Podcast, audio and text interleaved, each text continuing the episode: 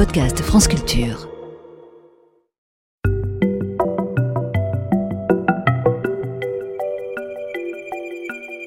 Ne vous êtes-vous jamais demandé si nos monuments seraient en péril sans nous?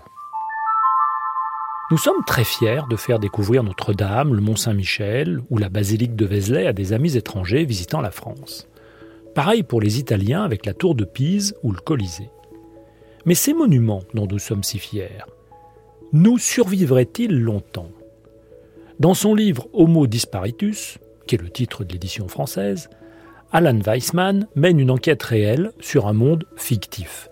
Il suppose que l'humanité a brusquement disparu, ne laissant derrière elle que ses édifices de tout poil. Quelle serait alors la face du globe, un an, dix ans, cent ans, mille ans plus tard, ou encore bien après? Quels seraient les monuments les plus résistants aux altérations diverses et variées, et en premier lieu au ruissellement des pluies et à l'emprise de la végétation. Dans mon quartier, une petite maison des années 60 a été laissée à l'abandon par ses propriétaires. J'ai pris plusieurs photos de cette maison et de son jardin au fil d'un temps finalement pas si long. En une quinzaine d'années, des arbres à croissance rapide, comme des frênes, se sont installés les parements boisés de la maison se sont dégradés et tombent. De la végétation tente de coloniser la façade. En l'espace d'une vie humaine, si rien n'est fait, ce coquet pavillon sera devenu une ruine. Mais si nous regardions plus grand, plus solide, le pont de Brooklyn, fameux pôle d'attraction touristique, vu dans tous les films catastrophes américains, est un pont suspendu en acier construit en 1869. Son tablier qui franchit l'East River est suspendu à des piles en granit de 90 mètres de hauteur. La tour Eiffel culmine à 312 mètres.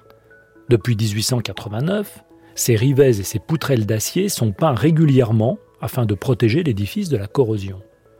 L'Empire State Building à Manhattan est la vedette des gratte-ciel. Il porte le style Art déco sur 102 étages et 381 mètres de hauteur. Il est un savant assemblage de nombreux matériaux. D'abord une armature de 60 000 tonnes de poutres d'acier et une masse de béton. Ensuite 10 millions de briques, de l'aluminium et 200 000 tonnes de pierres de nature différente, des granites, des calcaires, en particulier pour les façades. Parmi les grands monuments érigés par l'homme, ces trois-là ne nous survivraient pas bien longtemps. D'abord le pont de Brooklyn, des tonnes de peinture sont répandues chaque année pour protéger l'acier de la corrosion des embruns marins. Sans intervention humaine, la peinture finira par se craqueler. Une fois la peinture écornée, l'eau et le sel s'infiltreront et feront leur œuvre. Mais pas seulement. L'hiver, le métal se contracte, tirant sur les joints de dilatation qui auront craquelé. Dans l'interstice s'installeront des débris apportés par le vent, mais aussi de la rouille qui gonfle et occupe un espace bien plus grand que le métal d'origine. L'été, lorsque le pont aura besoin de s'allonger du fait de la dilatation du métal, les contraintes se reporteront sur les points de jonction avec la pierre ou bien sur les boulons qui pourront casser. Sans humains, sur une échéance comprise entre 1 et 3 siècles, il ne restera du pont de Brooklyn que ses piliers en granit. C'est presque pareil pour la tour Eiffel. La corrosion aura raison de tout ce beau métal mais sans doute un peu moins vite que pour le pont de Brooklyn, car le sel des embruns marins n'est pas de mise à Paris. À moins que l'acide ornithurique de la fiente des pigeons et autres volatiles ne fassent leur œuvre à leur tour. C'est également le sort qui attend l'Empire State Building dans les mêmes échéances. Le béton casse sous les effets conjoints des infiltrations d'eau, des cycles gel-dégel et du gonflement des armatures de fer lorsque celles-ci rouillent il s'écroulera sans doute dans trois siècles. Et si nous regardions des cathédrales? Notre-Dame de Paris a été édifiée en calcaire, le calcaire lutétien, qui s'était déposé dans une mer chaude peu profonde. Les pierres taillées ont été cimentées avec un mortier de chaux. C'est une autre histoire pour la cathédrale de Quimper.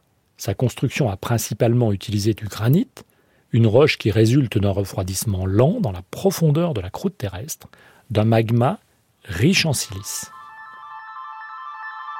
Et enfin, regardons du gigantesque. Les portraits géants de quatre présidents américains, Washington, Jefferson, Lincoln et Theodore Roosevelt ornent cette sculpture monumentale. Cette sculpture réalisée sur une façade granitique d'une montagne du Dakota du Sud, le mont Rochemort. La Grande Muraille de Chine est l'édifice humain le plus volumineux et le plus vaste. C'est une fortification militaire qui court sur plus de 6000 km. Cette construction démesurée est faite d'un mélange de terre tassée, de gravier armé de roseaux, de pierres, de briques cuites, de bois et de riz glutineux utilisés comme mortier. La pyramide de Khéops est constituée de plus de 2 millions de blocs de calcaire extraits des carrières de Gizeh. Il s'agit d'un calcaire du même âge que celui de Notre-Dame. Ces cathédrales et monuments géants, dans quel ordre disparaîtraient-ils? En dépit de son volume, la muraille de Chine ne résistera pas à l'acidité des pluies et aux racines des plantes. Sans entretien, dans trois à cinq siècles, il n'en subsistera que des éboulis recouverts d'une végétation prolifique. Ce sera ensuite au tour de Notre-Dame de Paris. Les pluies légèrement acides auront dissous le calcaire. Cette dissolution prendra plusieurs siècles, peut-être cinq ou six, si son nouveau toit ne s'effondre pas trop vite. Ce sera ensuite le tour de la pyramide de Khéops. Sa disparition pourrait prendre un million d'années. D'abord parce que là où elle est, il ne pleut quasiment pas. Ensuite, c'est aussi une question de masse. Bien qu'elle soit constituée de calcaire comme Notre-Dame de Paris, la masse à dissoudre est considérablement plus importante. La cathédrale de Quimper a encore de beaux jours devant elle. L'altération du granit est des plus lentes qui soient. Mais attention à la toiture. Quant au granit du mont Rochemort, il ne s'érode que de 2 cm tous les 10 000 ans. On estime que si aucune météorite ou tremblement de terre ne frappe le site, les vestiges sculptés des quatre présidents subsisteront encore d'ici 7 millions d'années. Ils n'auront donc pas tout de suite la mort aux trousses. Voilà des édifices où l'on ne fait jamais débarquer les martiens. Ils vont tous au pont de Brooklyn mais ces édifices-là seront encore debout lorsque les Martiens auront disparu. Obélix a bien raison. Si vous voulez durer, construisez en granit. Le pourquoi du comment, science, par Bruno David, réalisation Charles Trou.